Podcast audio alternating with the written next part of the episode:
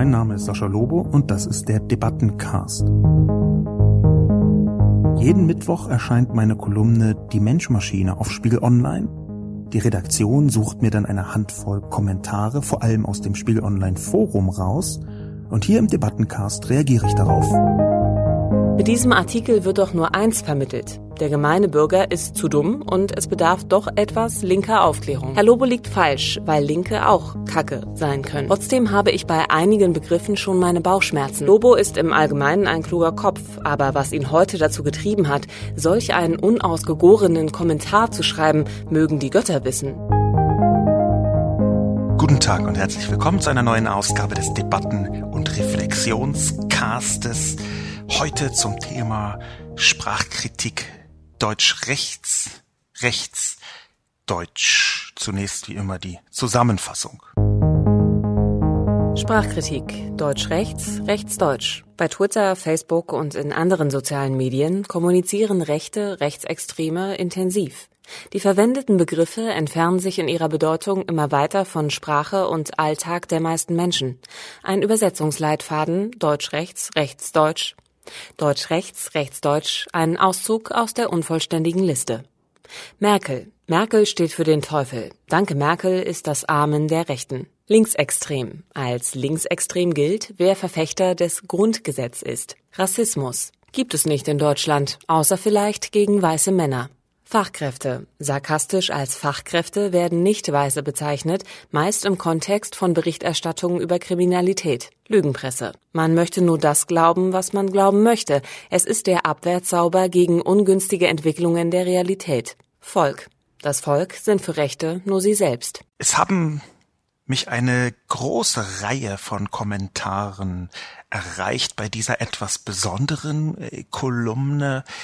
Und zwar sowohl sehr viele zustimmende wie auch sehr harsch ablehnende Kommentare. Ich möchte mich naturgemäß eher auf die ablehnenden, differenzierenden, auch vorwurfsvollen Kommentare konzentrieren, weil äh, Zustimmung in einer Debatte zwar essentiell, aber nicht unbedingt produktiv sein muss, außer jetzt natürlich für das gute Gefühl des Debattenteilnehmers. Anfangen möchte ich allerdings mit Vorabkommentaren zu einzelnen Punkten, die häufiger bemerkt worden sind. Zum einen, dass natürlich das, was ich dort geschrieben habe, in seiner Substanz, in seinem Konzept nicht vollkommen neu ist, um es mal vorsichtig zu sagen. Es ist natürlich so, dass es Vorbilder gibt.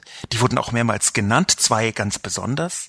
Zum Beispiel des Teufels Wörterbuch. Des Teufels Wörterbuch ist eine Aphorismensammlung, kann man im Prinzip sagen, von Ambrose Bierce aus dem Jahre 1911. Da sind für ungefähr 1000 Worte relativ viele äh, sehr spitzzüngige Definitionen eingebaut. Äh, zwei Beispiele möchte ich geben. Ambrose Pierce äh, schreibt Absurdität, Doppelpunkt, eine Meinungsäußerung, die der eigenen Ansicht offenkundig widerspricht oder Bewunderung, unsere höfliche Anerkennung des anderen, Ähnlichkeit mit uns selbst.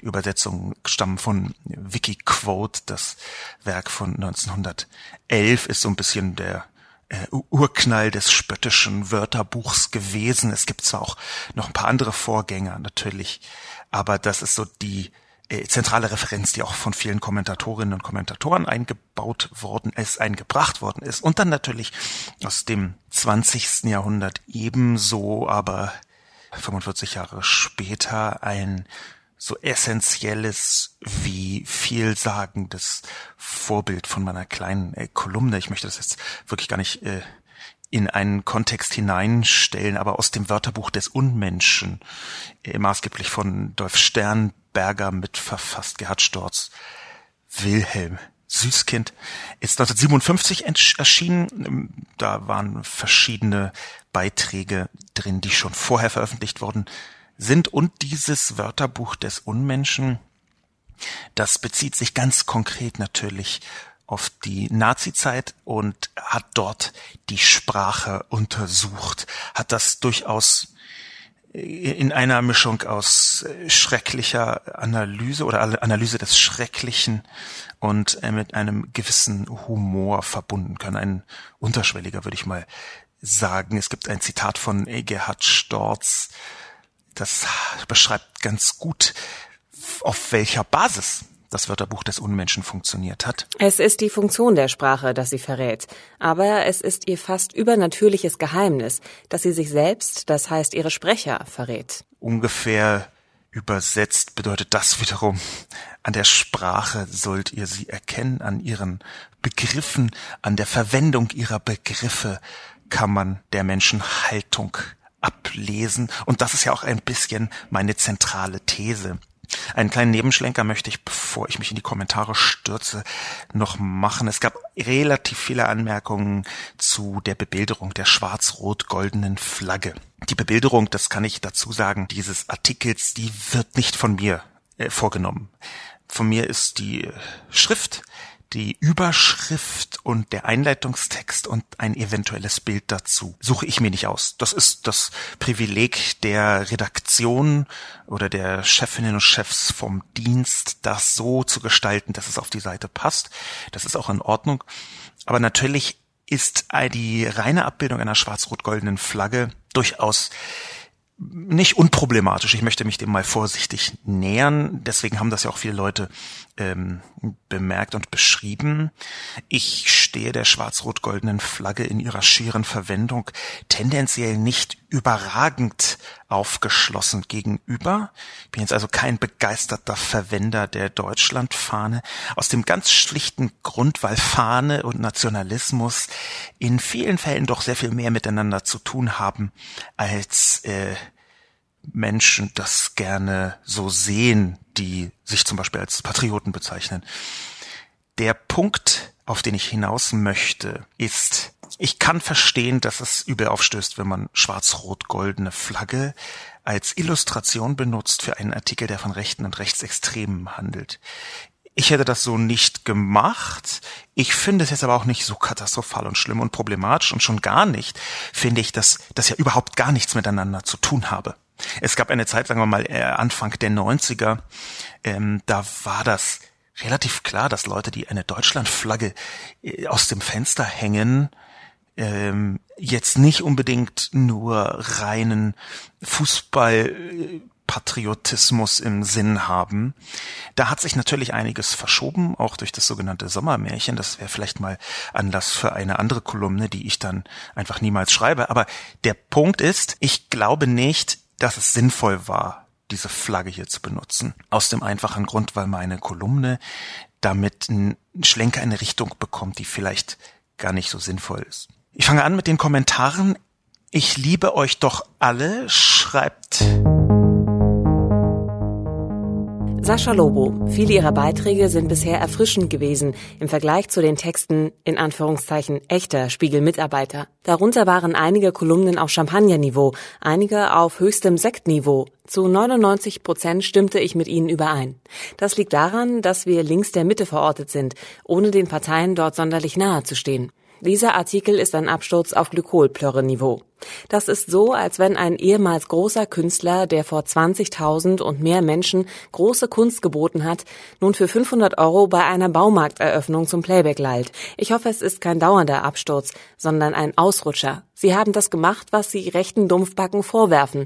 Klischees bedient, für den schlichten Teil ihrer Anhängerschaft mal auf deren Niveau einen rausgelassen. Haben andere auch, aber sie kommen damit weit nach Veranstaltungsende. Dieter Nuhr vor drei Jahren, fast die gesamte Kabarettszene damals. Ist das die Art Auseinandersetzung von uns 80 Prozent Nicht-Rassisten mit den 20 Prozent Rassisten? Nein, ist sie nicht. Sascha, Klamauk wieder einpacken, zurück zur Weggabelung und den linksintellektuellen Weg nehmen. Ich warte da auf Sie. Das ist die Art von Kompliment, die ich mit am allerliebsten mag. So harsch, durchaus harsch, zur Ordnung rufend, möchte man fast sagen, aber letztlich liebevoll. Und natürlich sehe ich das als Kompliment. Ja, auch wenn man das äh, vielleicht erstmal als Beschimpfung missverstehen könnte, Glykol, Plörre, Niveau, Absturz und so weiter. Äh, Baumarkt, Playback-Eröffnung, betrunkenerweise lallen. Ähm, das äh, hat Elemente einer Beleidigung, aber die wird für mich kontrastiv zum Kompliment, denn natürlich ist das, was ähm, ich liebe euch doch alle sagen möchte, dass sie oder er meinem Werk äußerst positiv gegenübersteht. 99 Prozent Zustimmung zu dem, was ich schreibe, das ist mehr, als ich selbst habe. Also ich stimme mir nicht in 99 Prozent der Dinge, die ich geschrieben habe, äh, zu, was äh, eine Vielzahl von Gründen ähm, mit, also das liegt an, an vielen verschiedenen Gründen. Aber grundsätzlich mag ich dieses Kompliment wahnsinnig gerne. Aber ich möchte etwas vielleicht ein bisschen gerade rücken. Dieses gerade rücken ist, ich weiß, man schaut mich an und denkt schon bei meiner Erscheinung viel seriöser, viel ernsthafter, viel staatstragender geht es ja kaum noch. Man sieht mich und merkt, das ist die Seriosität in Person und doch ganz heimlich wohnt ein klitzekleiner Troll in mir, eine kleine, kleinste Portion der Rotzigkeit. Dieser kleine Troll, der in mir wohnt, möchte manchmal einfach um sich schlagen und beißen und erst recht, wenn es irgendwie 82 Tage in Folge über 50 Grad heiß ist. Ich kann die Kritik und die Enttäuschung verstehen, liebe ich, liebe euch doch alle, aber ich gebe zu bedenken, dass die Idealisierung, die dahinter steht, das ist ja die Enttäuschung einer Idealisierung, die hier in diesem Text ist, dass die wie soll ich es sagen, mich auch ein bisschen schützt. Ich möchte einfach nicht immer nur diesen seriösen linksliberal-intellektuellen Kampf mit vorantreiben. Ich möchte zwischendurch auch mal Quatsch und Unfug und sogar grotesken Mist machen. Das gehört eben auch zu mir und ich halte es für falsch, das komplett auszublenden. Natürlich kann man das auch andersrum betrachten und sagen, ab und zu brauche ich so Blitzableiter-Shit. Ich gestehe das übrigens auch anders anderen Leuten äh, äh, zu. Ich möchte nicht immer und ausschließlich diese eine Dimension der Ernsthaftigkeit vorlegen. Und wenn ich jetzt mal zwischendurch Quatsch gemacht habe, dann halte ich das für aushaltbar. Trotzdem natürlich danke für dieses Kompliment. Auf Twitter erreicht mich von die Janine Beats, die Antwort an Spiegel Online und mich. Schön als rechtsextrem zu gelten, weil man eine andere Denkweise hat. Ganz ehrlich, interessiert mich so gar nicht, dann bin ich halt rechtsextrem. Ist jetzt auch nicht so die Beleidigung. Ich befürchte, das ist eine häufige Reaktion. Ich habe sie deswegen auch ausgewählt auf Twitter, weil diese Abwehr, diese Argumentationsabwehr, selbst wenn ich, das gebe ich ja offen zu, polemisch war und nicht nur argumentiert habe, in manchen Details giftig geschrieben habe, manchmal eher, wie ja auch schon der Vorkommentator, die Vorkommentatorin bemerkt hat, manchmal eher auf den Knalleffekt gesetzt habe diese, diese Polemik ist kein Grund, sich nicht damit zu beschäftigen, wäre mein Eindruck. Im Gegenteil, ich habe eine Vielzahl von verschiedenen äh, ähm, Beiträgen schon gelesen, die äh, auf Verhaltensweisen gerichtet waren, die mich beschrieben haben. Natürlich nicht ausschließlich mich, aber einfach zu meinen, meinen typisch, meinen, meinen Typus, meinen politischen Typus zum Beispiel. Und gerade von den polemischen Artikeln, die da geschrieben worden sind, gerade von den harschen und giftigen Artikeln, habe ich oft mehr Denkfutter mit auf den Weg bekommen, als von denjenigen, die so sanft und vorsichtig versucht haben darzustellen, ob es vielleicht abwägenderweise nicht auch etwas anders sein könnte. Das ist äh, wiederum natürlich eine Frage, wie gut oder wie schlecht man mit bestimmter Form, mit einer bestimmten Form der Kritik umgehen kann.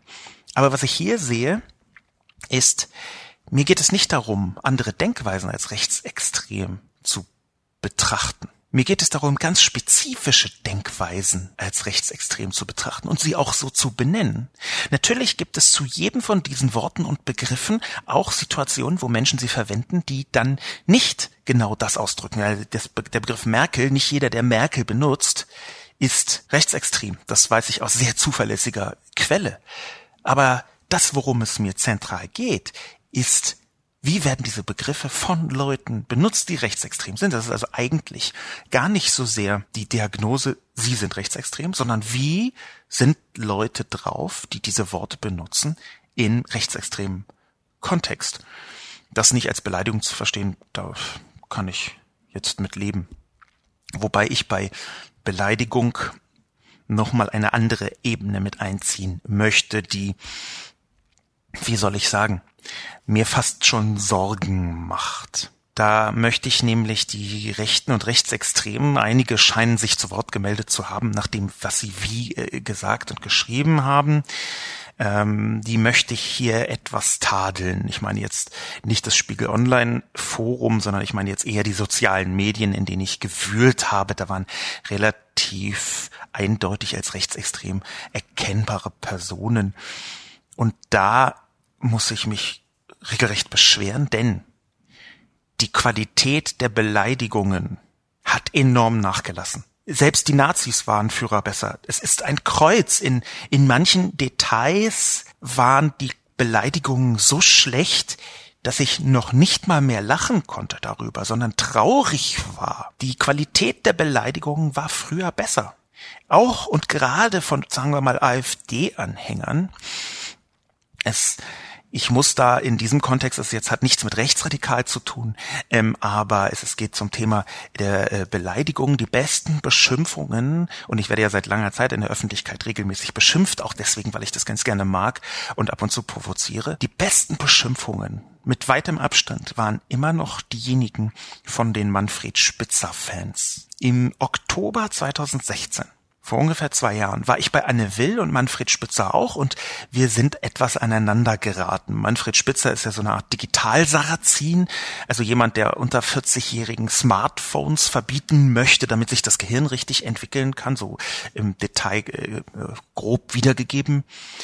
Ich bin ihn in dieser Sendung sehr hart angegangen und er mich auch. Wir haben uns ordentlich auf äh, zerhackt gegenseitig. Und danach auf Facebook und per Mail und via Twitter die Beschimpfungen von den Manfred Spitzer Fans ein wahrer Genuss. Also wirklich Qualitätsbeschimpfung von einer Schönheit, von einer Großartigkeit. Ich möchte ein Beispiel geben. Ein pensionierter Studienrat schrieb mir nichts weiter als Sie Pappnase. Ausrufezeichen. Sie Pappnase. Was für eine wunderbare Beleidigung. Sie Pappnase. Ich, ähm, ich hatte Tränen in den Augen der, der, der Freude. Und äh, dass er dann auch noch pensionierter Studienrat war, das konnte man äh, dem entnehmen, dass er eine eigene Website hat, auf die ich geklickt hatte. War also mit vollem Namen schreibt er mir sie Pappnase. Und das war eine der schönsten Beschimpfungen, die ich erdulden durfte. In den letzten Jahren auf Facebook gab es einen Kommentar von einer Person, die ich nicht näher äh, nachverfolgt habe von diesen Manfred Spitzer Fans.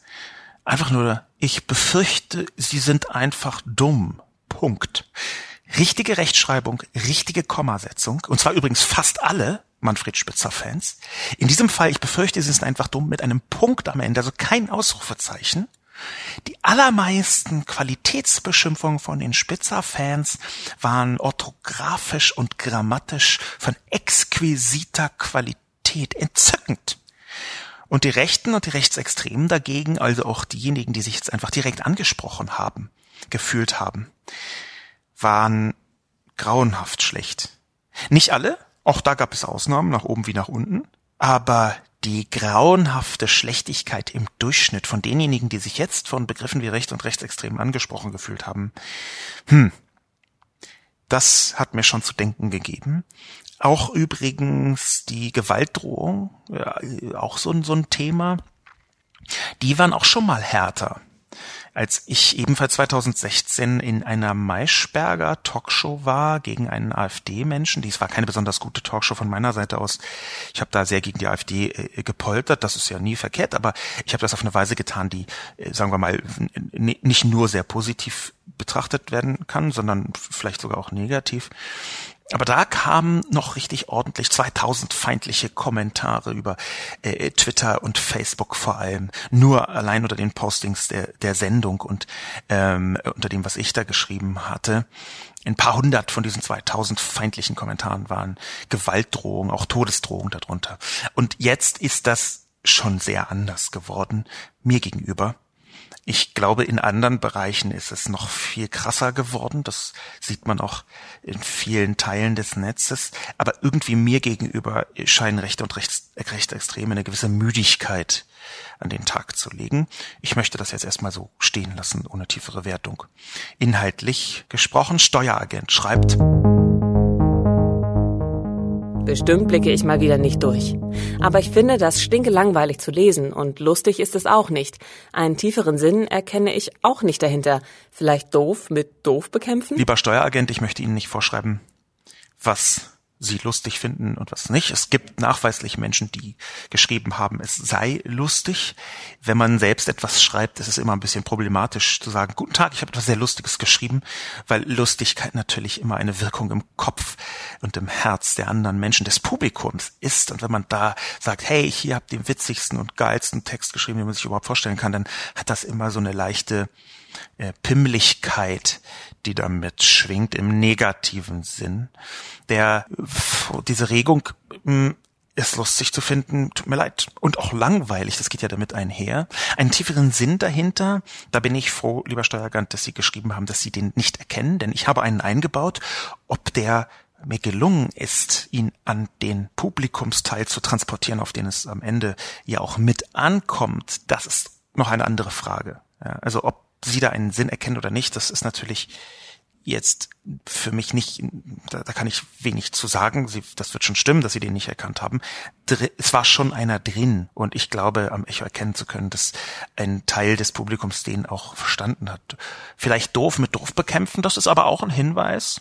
Das kann ich mir ja zu Herzen nehmen.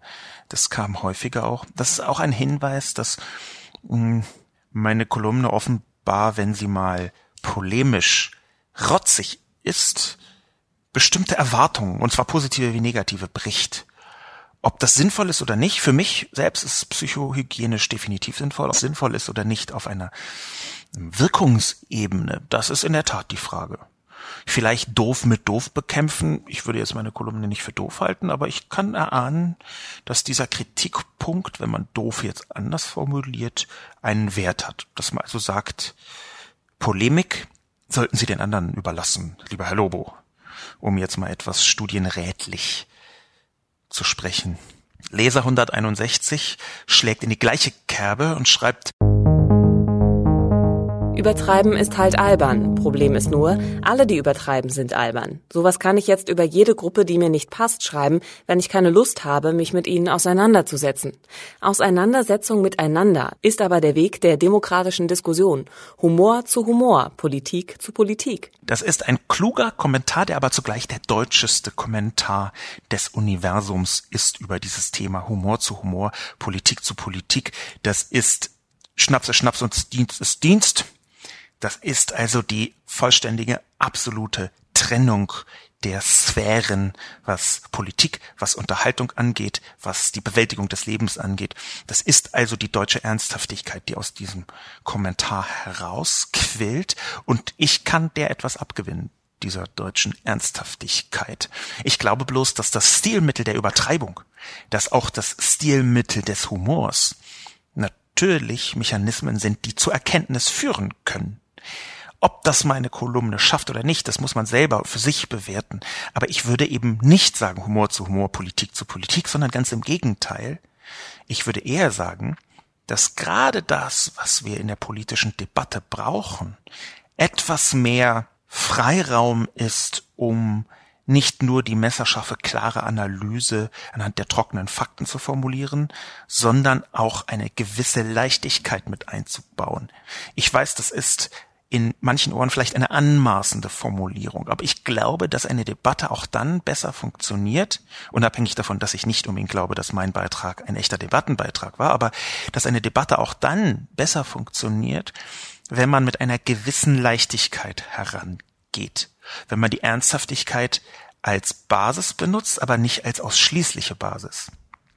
Insofern, Leser 161, haben wir wahrscheinlich einfach unterschiedliche Auffassungen davon, wie eine politische Debatte auszusehen hat. Und das sage ich unabhängig davon, dass man meine Kolumne jetzt auch doof finden kann, wenn man den Humor nicht teilt oder wenn man ihn nicht erkennt oder wenn man bestimmte Perspektiven darin sogar für anmaßend oder doof hält. In eine ebenso ähnliche Kerbe hat wie viele andere auch Frodo 111 geschlagen. Oh Mann, ich dachte, das dumpfe Pauschalisieren und Dummgerede der Rechten hätten wir durch und man würde sich genauer mit der Ideologie auseinandersetzen und einfach mal akzeptieren, dass es nach 30 Jahren Linksruck auch mal wieder auf die rechte Seite geht, um ein gesundes Mittelmaß zu finden. Zähle mich eigentlich selber zu den Rechten, aber nach Ihrem Artikel wäre ich wohl eher tiefrot, da ich mich mit keinem Ihrer Punkte identifizieren kann. Komisch. Ja, Frodo 111, komisch. 30 Jahre Linksruck um sowas zu sagen, links ruck, da muss man schon eine merkwürdige eigene Position haben. Ich ahne, was gemeint ist. Aber zum einen unterscheide ich, und das ist vielleicht auch einer der Schlüssel, nicht zwischen links und rechts, was ein politisches Mittelmaß angeht. Ich unterscheide zwischen links und konservativ. Ich glaube nicht, dass rechts und konservativ die gleichen Begriffe sind. Ich glaube, dass links und konservativ diejenigen demokratischen Zuschreibungen sind, die in einer Gesellschaft, sagen wir mal, um die Mitte herum gruppiert sind. Der Begriff rechts und auch der Begriff rechtsextrem, der hat in Deutschland traditionell schon seit sehr langer Zeit, und zwar weit über äh, die linke Seite hinaus, eine menschenfeindliche Färbung. Wenn jemand sagt, er sei rechts, dann ist das in den allermeisten Fällen von fast allen anderen verstanden als er ist weit härter als konservativ. Wenn jemand sagt, ich bin konservativ, dann ist er innerhalb des demokratischen Spektrums. Wenn jemand sagt, er ist rechts, dann ist das nicht unbedingt innerhalb des demokratischen Spektrums nach der Lesart der öffentlichen Debatte der letzten Jahre. Das heißt, es wäre aus meiner Perspektive überhaupt nicht so, dass wenn man der These folgen würde, theoretisch, es gäbe 30 Jahre Linksruck, was wahnsinnig mutig ist, wenn in den letzten 30 Jahren die überwiegende Zahl, also bis auf acht Jahre, äh, ständig CDU-Kanzler dabei waren und äh, Helmut Kohl einen Linksruck vorzuwerfen, das ist verstörend. Seehofer äh, einen Linksruck vorzuwerfen. Ich weiß, also ich kann dem, wie gesagt, nicht ganz folgen.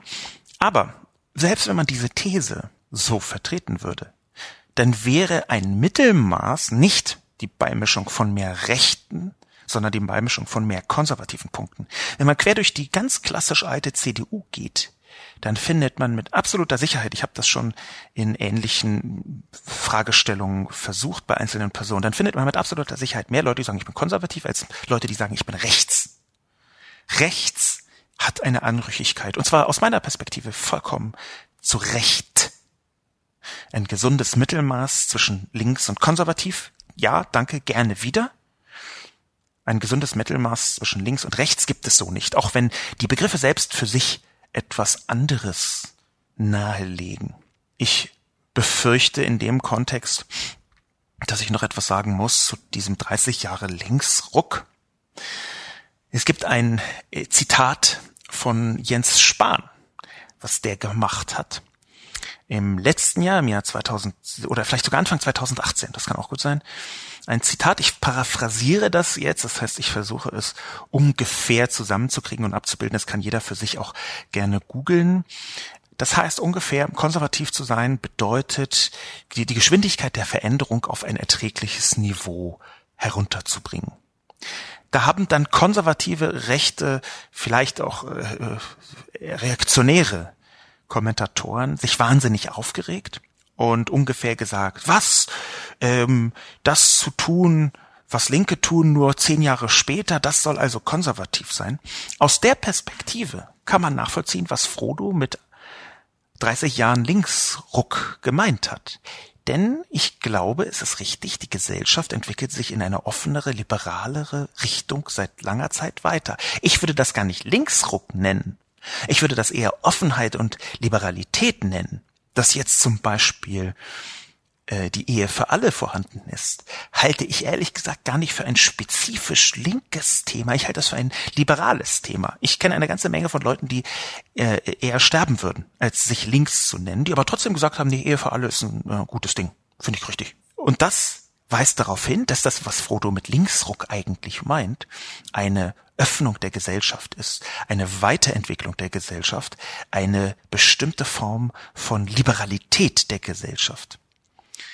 Das ist ein Punkt, da könnte ich sagen, ja, wenn Frodo das so ausgedrückt hätte, nicht Linksruck, sondern Offenheit und Liberalität, dann würde ich sagen, gibt es tatsächlich eine Bewegung. Dass einzelne Reaktionäre auch diese Bewegung bekämpfen wollen, steht dann auf einem anderen Blatt. John Bopsel schreibt, Morgen folgt dann Teil 2. Linke und Linksextreme schreiben mit Zorn und Eifer das Internet voll. Doch ungeübten Lesern könnte es schwerfallen, sie auch zu verstehen. Unser Kolumnist erklärt die wichtigsten Vokabeln. Das wäre doch mal was. Aber wird natürlich nicht passieren. Lieber wird hier einseitig Stimmung gemacht und sich dann fragen, warum die Gesellschaft gespalten wird. Zudem frage ich mich, was dieser ganze Artikel soll. Mit diesem Artikel wird doch nur eins vermittelt. Der gemeine Bürger ist zu dumm und es bedarf doch etwas linker Aufklärung. Lieber John Bobsell, es ist natürlich auf einer Vielzahl von Seiten und auch in Büchern, die dann irgendwo zitiert worden sind auf Twitter oder so, schon genau das geschehen, was ich hier gemacht habe, auch mit Linken. Ähm, zum Beispiel ist auf dem Blog achgut.com die Achse äh, des Guten ein Artikel erschienen, Links Deutsch, ein Leitfaden für Sascha Lobo, ähm, quasi eine direkte Antwort darauf, wo dann eine Vielzahl von ähm, Begriffen etwas verwaschen worden ist. So eine Art Gegenentwurf. Verwaschen sage ich deswegen, weil rein konzeptionell dort ein Problem aufgetreten ist, dass äh, sich der Autor nicht gar nicht so richtig äh, einig war, ob er jetzt linke beschreibt oder das Vokabular von Linken verwenden möchte und ausdefinieren möchte. Darüber hinaus noch eine ganze Reihe von Begriffen, die Linke in der Form gar nicht benutzen oder bisher nur sehr selten benutzt haben. Der Punkt, auf den ich hinaus möchte, ich finde diesen Artikel nicht besonders großartig. Ich halte ihn für in Teilen ähm, mit äh, menschenverachtenden ähm, Vergleichen aufgeladen. Ähm, aber das muss äh, der Autor für sich selber wissen. Es gibt das, möchte ich antworten. Es gibt das und nicht seit gestern. Mein Konzept jetzt, dieses, dieses, dieser Kolumne ist jetzt auch nicht so sensationell gewesen. John Bobsell. Aber, und das ist natürlich die Essenz, der Vorwurf der Spaltung, der immer wieder aufgetaucht ist, der ist war nicht nur von John Bobsell, sondern eine Vielzahl von verschiedenen Aspekten, Vorwürfen in Richtung Spaltung sind laut geworden, quer durch das ganze Spiegel Online Forum und auch in den sozialen Medien. Der Vorwurf der Spaltung, den halte ich, auch der einseitigen Stimmungsmache, den halte ich für gefährlich. Warum? Ich halte ihn deswegen für gefährlich, weil damit meine Reaktion auf bestimmten Sprachgebrauch der Rechten und Rechtsextremen benannt wird als das Problem. Das heißt, nicht wenn jemand äußert, die sollen alle sterben oder jüdisch oder antisemitische Verschwörungstheorien äußert, nicht das ist das Problem, sondern wenn ich das kritisiere. Ich habe ja, auch wenn man mit dem Stil unzufrieden sein kann oder ihn äh, unproduktiv finden kann, habe ich ja eine spezielle Form von Sprachkritik geäußert. Das steht schon in der Überschrift und das habe ich, denke ich, auch eingelöst. Aber in dem Moment, wo ich anfange zu sagen, nicht das Problem spaltet die Gesellschaft, sondern die Kritik am Problem. In dem Moment, glaube ich, betreibt man ein gefährliches Geschäft. Das sind genau diejenigen, die auch bei solchen Aktionen wie dem Hashtag MeToo der vor ein paar Tagen rumgegangen ist und zum Beispiel Rassismuserfahrungen gesammelt hat auf Twitter und auch auf Facebook. Dass also die Benennung, die Kritik, die Veröffentlichung von solchen Mechanismen als Problem begriffen worden ist und nicht, dass sie geschehen sind. Und das halte ich für höchst gefährlich, dass man nicht die Aktion selbst, die Sprache der Rechten selbst, die Beschimpfungen der Rechten selbst, die Begrifflichkeiten und Welteinordnungen der Rechtsextremen als Problem begreift, sondern die Kritik und Auseinandersetzung damit. Nicht ich spalte die Gesellschaft, sondern die Rechtsextremen, die antisemitische Verschwörungstheorien verbreiten und auf, weinerlich aufheulen und sich zu den neuen Juden erklären, wenn man sie kritisiert. Das sind diejenigen, die die Gesellschaft spalten, nicht diejenigen, die das kritisieren. Diese Unterscheidung ist mir extrem wichtig, weil sie in der politischen Debatte eine wiederkehrende Schwierigkeit darstellt. Wann immer man anfängt, Kritik zu üben, kommt nämlich dieses Prinzip Shoot the Messenger in vielen Fällen in der politischen Debatte zum Tragen. Dass also nicht die Nachricht an sich, die Inhalte an sich diskutiert werden oder problematisiert werden, sondern die Tatsache, dass sie jemand überhaupt erst an die Öffentlichkeit gezogen hat. Es gab in vielen Debatten ein dramatisches Missverhältnis genau in diesem Thema. Auch in teilweise unpolitischen Debatten, wie zum Beispiel bei dem Dieselskandal, wurde ganz oft gesagt, die Leute, die jetzt äh, die deutsche Industrie schlecht reden, das ist eine höchst problematische Abwehr gewesen. Nicht zu sagen, gut, da haben Autokonzerne einfach betrogen, quasi wie wir jetzt sehen, bis hin zu untersuchungshaft spezifischen Taten einfach kriminelle Handlungen begangen, dass man das nicht das als Problem betrachtet, sondern die aufzudecken und zu problematisieren. Das ist in seiner Essenz auch ein Angriff auf die Funktion der freien Presse. Ich ähm, extrapoliere das jetzt. Ich möchte John Bobsell ähm, jetzt nicht das alles äh, unterstellen. Ich möchte da ganz noch, noch mal ausdrücklich sagen, ich versuche hier aus der Perspektive von John Bobsell etwas zu entwickeln, was eine größere äh, Dimension in der Gesellschaft hat.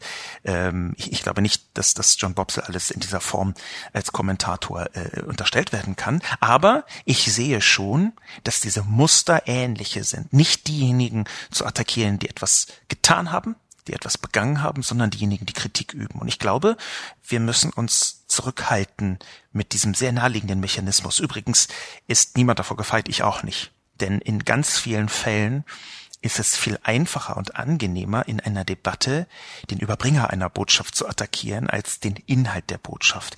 Und dann wieder ist es manchmal auch gar nicht so leicht, auch als derjenige, der das sagt, der kritisiert, diese Unterscheidung mitzutransportieren. Ich glaube also, es ist in Debatten sehr essentiell, nochmal ganz genau zu schauen, was ist der Ursprung und was ist Kritik.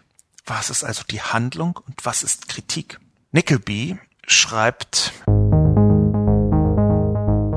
Lobos Politikkochbuch. Lobo ist im Allgemeinen ein kluger Kopf, aber was ihn heute dazu getrieben hat, solch einen unausgegorenen Kommentar zu schreiben, mögen die Götter wissen. Abgesehen von den inhaltlichen Ungereimtheiten, die in seinem Vademekum zu finden sind, müsste es an sich unter seiner intellektuellen Würde sein, so plakativ und holzschnittartig zu schreiben. Welcher Nebel hat ihm die Sinne verwirrt? Freie Diskussion und Debatte sind die Grundlagen der Demokratie. Man gewinnt den Eindruck, dass Lobo und seine geistigen Mitstreiter die Problematik der Gegenwart erkennen, sie aber nicht wahrhaben wollen, darum dieser Keulenrundumschlag, der jede Differenzierung zertrümmert. Gut, das muss ich jetzt erstmal so äh, zur Kenntnis nehmen. Ich möchte zu bedenken geben, dass diese Kolumne geschrieben worden ist am heißesten Tag des Jahres ich möchte das gar nicht als Entschuldigung meinen und ich hätte die auch am kältesten Tag des Jahres schreiben können. Aber es ist schon so, dass ich auch mal einfach Bock hatte, über die Stränge zu schlagen, lieber Nickleby. Ich akzeptiere Ihre Kritik und bitte darum, auch mal außerhalb der Differenzierung plakativ und holzschnittartig einen polemischen und sagen wir mal, unterhaltsam aufgebauten Artikel zu schreiben, Übrigens auch deswegen, weil diese ganze Form des plakativen Humors eine ist, wo manchmal produktive Debatten draus entstehen. Ich glaube nicht, das habe ich schon angedeutet, mein meine Kolumne ein Debattenbeitrag im klassischen Sinn ist. Und es kann sein, dass ich eine ganze Reihe von Leuten vor die Kopf gestoßen haben, die eigentlich nur ganz normal debattieren und diskutieren wollten. Oder die äh, sich verallgemeinert fühlen oder angesprochen fühlen, obwohl sie nicht angesprochen hätten sein mögen. Aber das ist ein Risiko, was ich eingehen muss und was ich auch eingehen kann. Taglöhner schreibt. Bürgerlich. Finanzelite, Globalisten, Soros. Juden sind ebenso beliebte linke wie rechte Codes und eins der widerwärtigsten Beispiele für die neue alte Querfront, die auch hier im Forum regelmäßig zu besichtigen ist. Die beliebte links-rechts-Totschlagvokabel neoliberal fehlt mir in Saschas Sammlung. Ein wichtiger Hinweis von Taglöhner ist, dass der Begriff Querfront, also die Verbindung von Rechtsextremen mit einer speziellen Form von linken oder sich für links haltenden Menschen, linksautoritär könnte man sagen, oder linksverschwörerisch, linksnationalistisch gibt es in verschiedenen Geschmacksrichtungen. Ja, es gibt Querfront. Es gibt Leute, die behaupten, es gibt doch keine Querfront.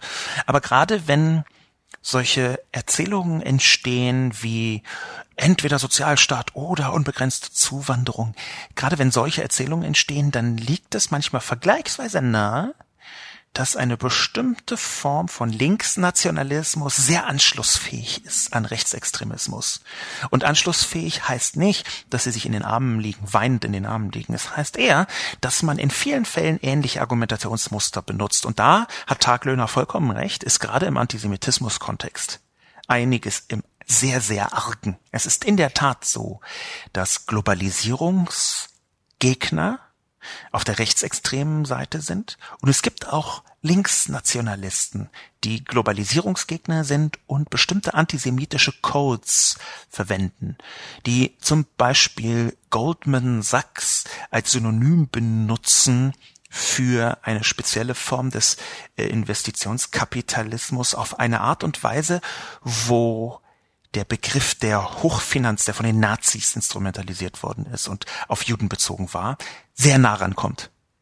Gerade dieser Punkt der Finanzelite ist natürlich etwas, wo man aus rechter Perspektive in antisemitischen Kontexten wie auch aus linker Perspektive Erzählungen aufsetzen kann, die antisemitische Codes enthalten. Finanzelite und Hochfinanz ist soweit nicht voneinander entfernt. Ich finde diesen Hinweis sehr wichtig, habe mich aber jetzt erstmal auf Rechte und Rechtsextreme gestürzt. Der ganze Begriff Querfront ist einer, den ich vielleicht irgendwann mal untersuchen möchte. Ich weiß nicht, ob in einer Kolumne oder nicht, aber ich sehe das auch. Ich sehe die Problematik auch. Ich habe sie angedeutet in meiner Kolumne, die äh, dann im gedruckten Spiegel erschienen ist und nicht auf Spiegel Online nach der Bundestagswahl 2017. Und zwar aus einer speziellen Perspektive der Wählerwanderung heraus diejenige Partei, die prozentual auf die Gesamtwählerschaft gesehen, auf ihre eigene Gesamtwählerschaft gesehen, die meisten Wähler verloren hat an die AfD, war nämlich die Linkspartei.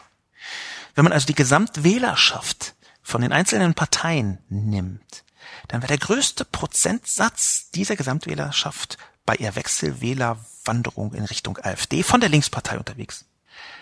Diese Tatsache, die messbare Tatsache, die zeigt, dass eine bestimmte Form der gedanklichen Querfront so real und auch gefährlich aus meiner Seite, aus meiner Sicht ist, dass wir uns damit auseinandersetzen müssen. Also danke für diesen Hinweis, lieber Taglöhner. Robert Rostock schreibt, Entweder-Oderismus. Dass die Hetze der Rechtsextremen widerwärtig und menschenverachtend ist, steht selbstredend fest. Dementsprechend sind die meisten von Lobo angeführten Beispiele auch zutreffend. Trotzdem habe ich bei einigen Begriffen schon meine Bauchschmerzen. Sascha Lobo hat selber am 16.03.2016 hier in dieser Kolumne den meines Erachtens sehr zutreffenden Begriff des Entweder-Oderismus geprägt.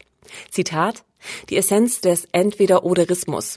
Wann immer Kritik an einer Position geäußert wird, wird sie als Parteinahme der radikalst denkbaren Gegenposition betrachtet. Und diesen Entweder-Oderismus gibt es auf jeden Fall auf beiden Seiten. Es wurden durchaus auch Menschen in die rechte Ecke gestellt, die da nicht hingehören. Siehe zum Beispiel die Kampagne gegen Andrea Nahles, als sie die Binsenweisheit aussprach, dass Deutschland nicht alle Flüchtlinge aufnehmen kann. Insofern gibt es meines Erachtens durchaus Auswüchse der Political Correctness, die man kritisieren kann, ohne deswegen Pegida oder AfD-Anhänger zu sein. Und ich fühle mich schon persönlich angegriffen, wenn ich aufgrund meiner Hautfarbe, meines Geschlechts, meines Alters zum widerwärtigsten Abschaum der Menschheit erklärt werde, dem es jetzt endlich an den Kragen geht. Sorry, dass ich ein alter weißer Mann bin, kann ich ebenso wenig ändern, wie eine junge schwarze Frau es bei sich ändern könnte. Daher verwahre ich mich dagegen, wenn ich deshalb unter Generalverdacht gestellt werde. Ach, was soll's. Wieder einige Minuten sinnlos geopfert, wird sowieso immer nicht durchgelassen und wenn doch, ignoriert oder falsch verstanden. Zum Schluss noch mal ein ganz bisschen Selbstmitleid, lieber Robert Rostock. Das wäre gar nicht nötig gewesen, denn ich möchte mich intensiver mit diesem Kommentar beschäftigen, lieber Herr Rostock. Ich freue mich immer sehr, wenn man mich mit meinen eigenen Waffeln schlägt und ich freue mich noch doppelt, wenn man das so treffend tut, wie Robert Rostock es gemacht hat. Dass also er mich zitiert mit meiner eigenen Kolumne vom 16. März 2016, zweieinhalb Jahre, ungefähr zweieinviertel Jahre alt.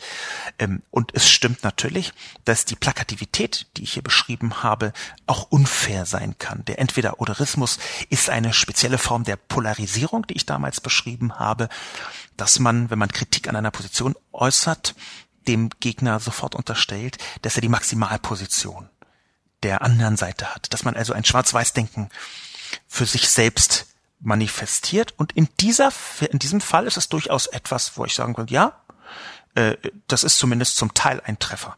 Das stimmt, lieber Robert Rostock. Polemik ist in diesem Fall auf jeden Fall auch etwas, was mit diesem Entweder-Oderismus, der Begriff, den ich mir damals etwas holprig ausgedacht habe, beschrieben werden kann.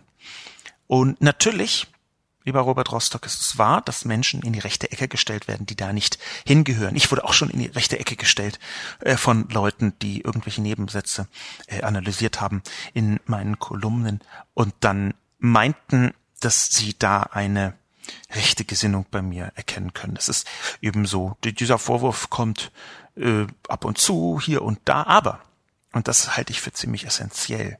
Die Frage ist schon, wie geht man A mit diesen Vorwürfen um?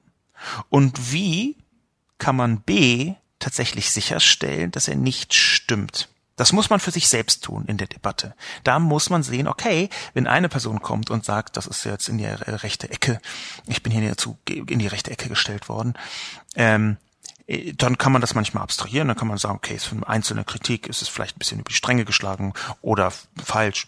Wenn drei, fünf, sieben, acht, neun, dreißig Menschen kommen und das sagen, dann kann man das vielleicht schon ein bisschen ernster nehmen und zumindest anfangen, darüber nachzudenken, was es bedeuten könnte. Und vor allem kann man versuchen, eine solche Kritik, und das habe ich selber auch schon ein paar Mal getan, eine solche Kritik zum Anlass zu nehmen, um zu schauen, begehe ich vielleicht unabsichtlich etwas, was tatsächlich entweder missverständlich oder sogar falsch einsortierbar, zwangsweise falsch einsortierbar ist.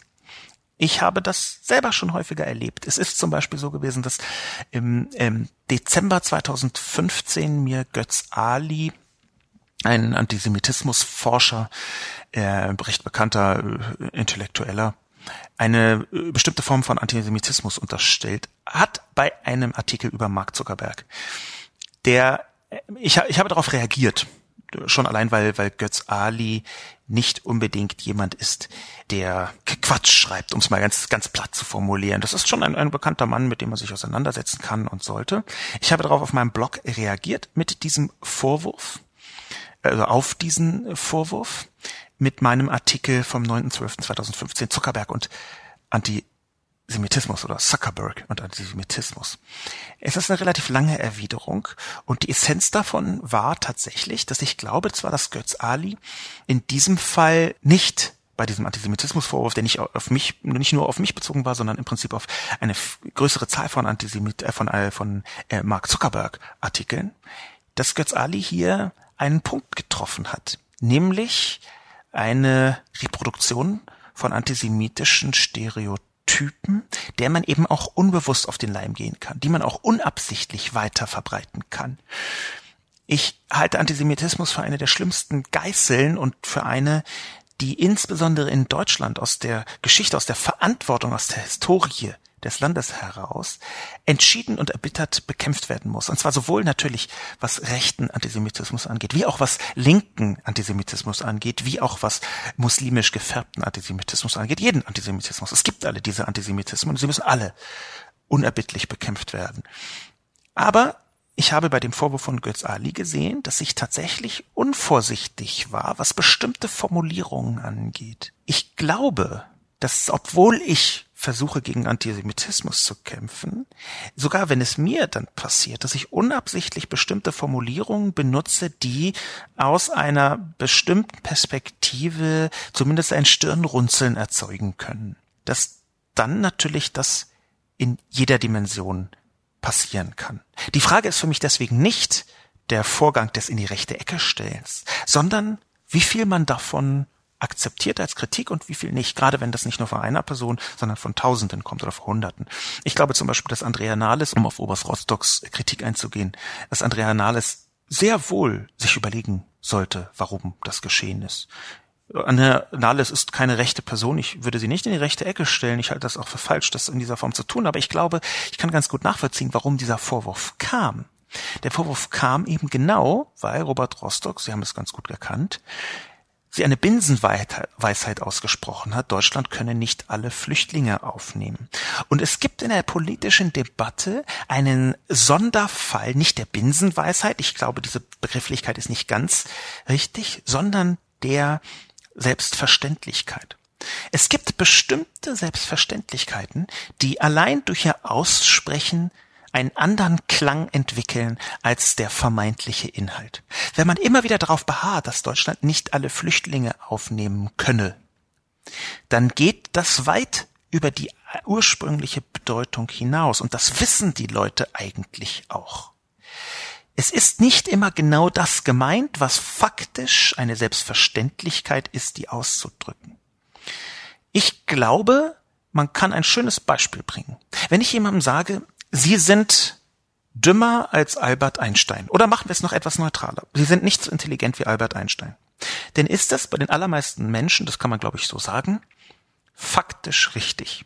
Das ist eine Feststellung. Man könnte es als Faktum benutzen. Aber wenn ich immer wieder darauf hinweise, Sie, genau Sie, lieber Peter, Sie sind nicht so intelligent wie Albert Einstein. Und wenn ich das immer und immer und immer wieder sage, dann geht irgendwann der Bedeutungsinhalt weit über das hinaus, was die eigentliche Selbstverständlichkeit bedeutet.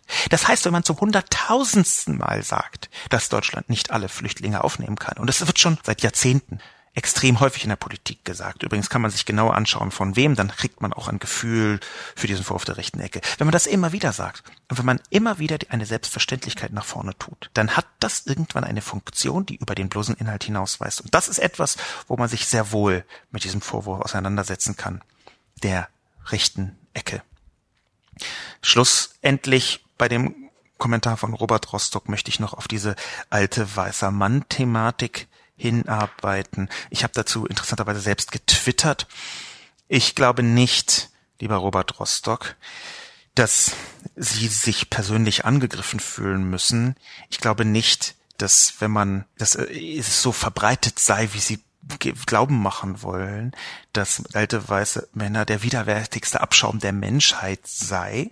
Aber wir können schon feststellen, dass die große Zahl der alten weißen Männer, zu denen ich mich selbst natürlich auch dazu zähle, das ist ganz ausdrücklich, ich bin 43 Jahre, über das Alt kann man äh, debattieren, aber über das Weiß und Mann äh, tendenziell eher nicht. Ich bin also ein alter weißer Mann in diesem Kontext. Und genau in diesem Fall ist diese Zuschreibung etwas was viele alte weiße Männer aufregt, aus dem simplen Grund, wie auch viele Debattenartikel festgestellt haben, dass in den Jahrzehnten, Jahrhunderten zuvor alle anderen in Schubladen gesteckt wurden. Schwarze, Frauen. Und diese Schubladen jetzt erstmals auch in dieser Plakativität in der Breite für alte weiße Männer verwendet werden.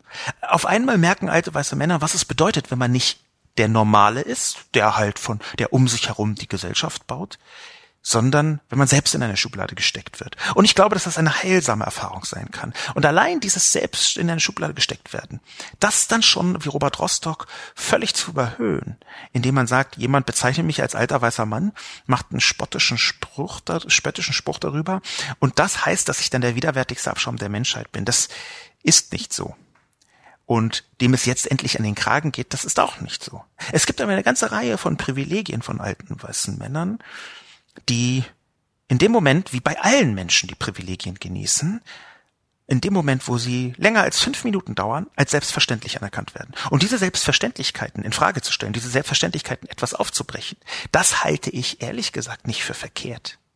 Es geht nicht in diesem Kontext übrigens um alter weißer Mann als eine einzelne Zuschreibung. Es geht viel eher darum, dass man sich bewusst ist, dass alle anderen nach ihren Hautfarben bewertet werden, nach ihrem Geschlecht bewertet werden, nach ihren verschiedenen Dimensionen, für die sie nichts können, bewertet werden. Aber der alte weiße Mann für sich sich als Zentrum des, der Welt begreifen kann, weil er auch der Zentrum, das Zentrum der Welt war über Jahrhunderte, Jahrtausende gewissermaßen. Diese Fragestellung würde ich nicht verwechseln mit einer Erklärung zum widerwärtigsten Abschaum der Menschheit. Das ist nämlich nicht so. Insofern, lieber Robert Rostock, kann ich jetzt mir nicht helfen. Ich glaube, ich habe es durchgelassen. Ich weiß nicht, ob ich es falsch verstanden habe, aber ich glaube nicht, dass sie sinnlos die Opfer, die einige Minuten sinnlos geopfert haben, wie sie in ihrem Kommentar geschrieben haben. Abschließend als letzten Kommentar Pickle Rick. Dieser Thread ist ja pures Gold. Die Kommentare derer, die sich ertappt fühlen, kommen wie bestellt. Ja, ja, ich weiß, war gar nicht so gemeint und man fühlt sich nicht ertappt, ist schon klar. Man hat im Falle des Falles auch nur eine andere oder eine abweichende Meinung. Diese Meinung ist auch nur anders oder abweichend und hat somit auch niemals nicht eine rechte Tendenz. Nein, ganz sicher nicht, niemals. Das wird man doch noch sagen dürfen. Ich bin nur nicht ganz sicher, ob ich die von Whataboutism erfüllten Kommentare witzig oder bemitleidenswert finden soll. Wahrscheinlich geht beides. Trotzdem hart, dass erwachsene Menschen glauben, es wäre ein schlagkräftiges Argument, wenn man die Verfehlungen der Gegenseite aufzählt.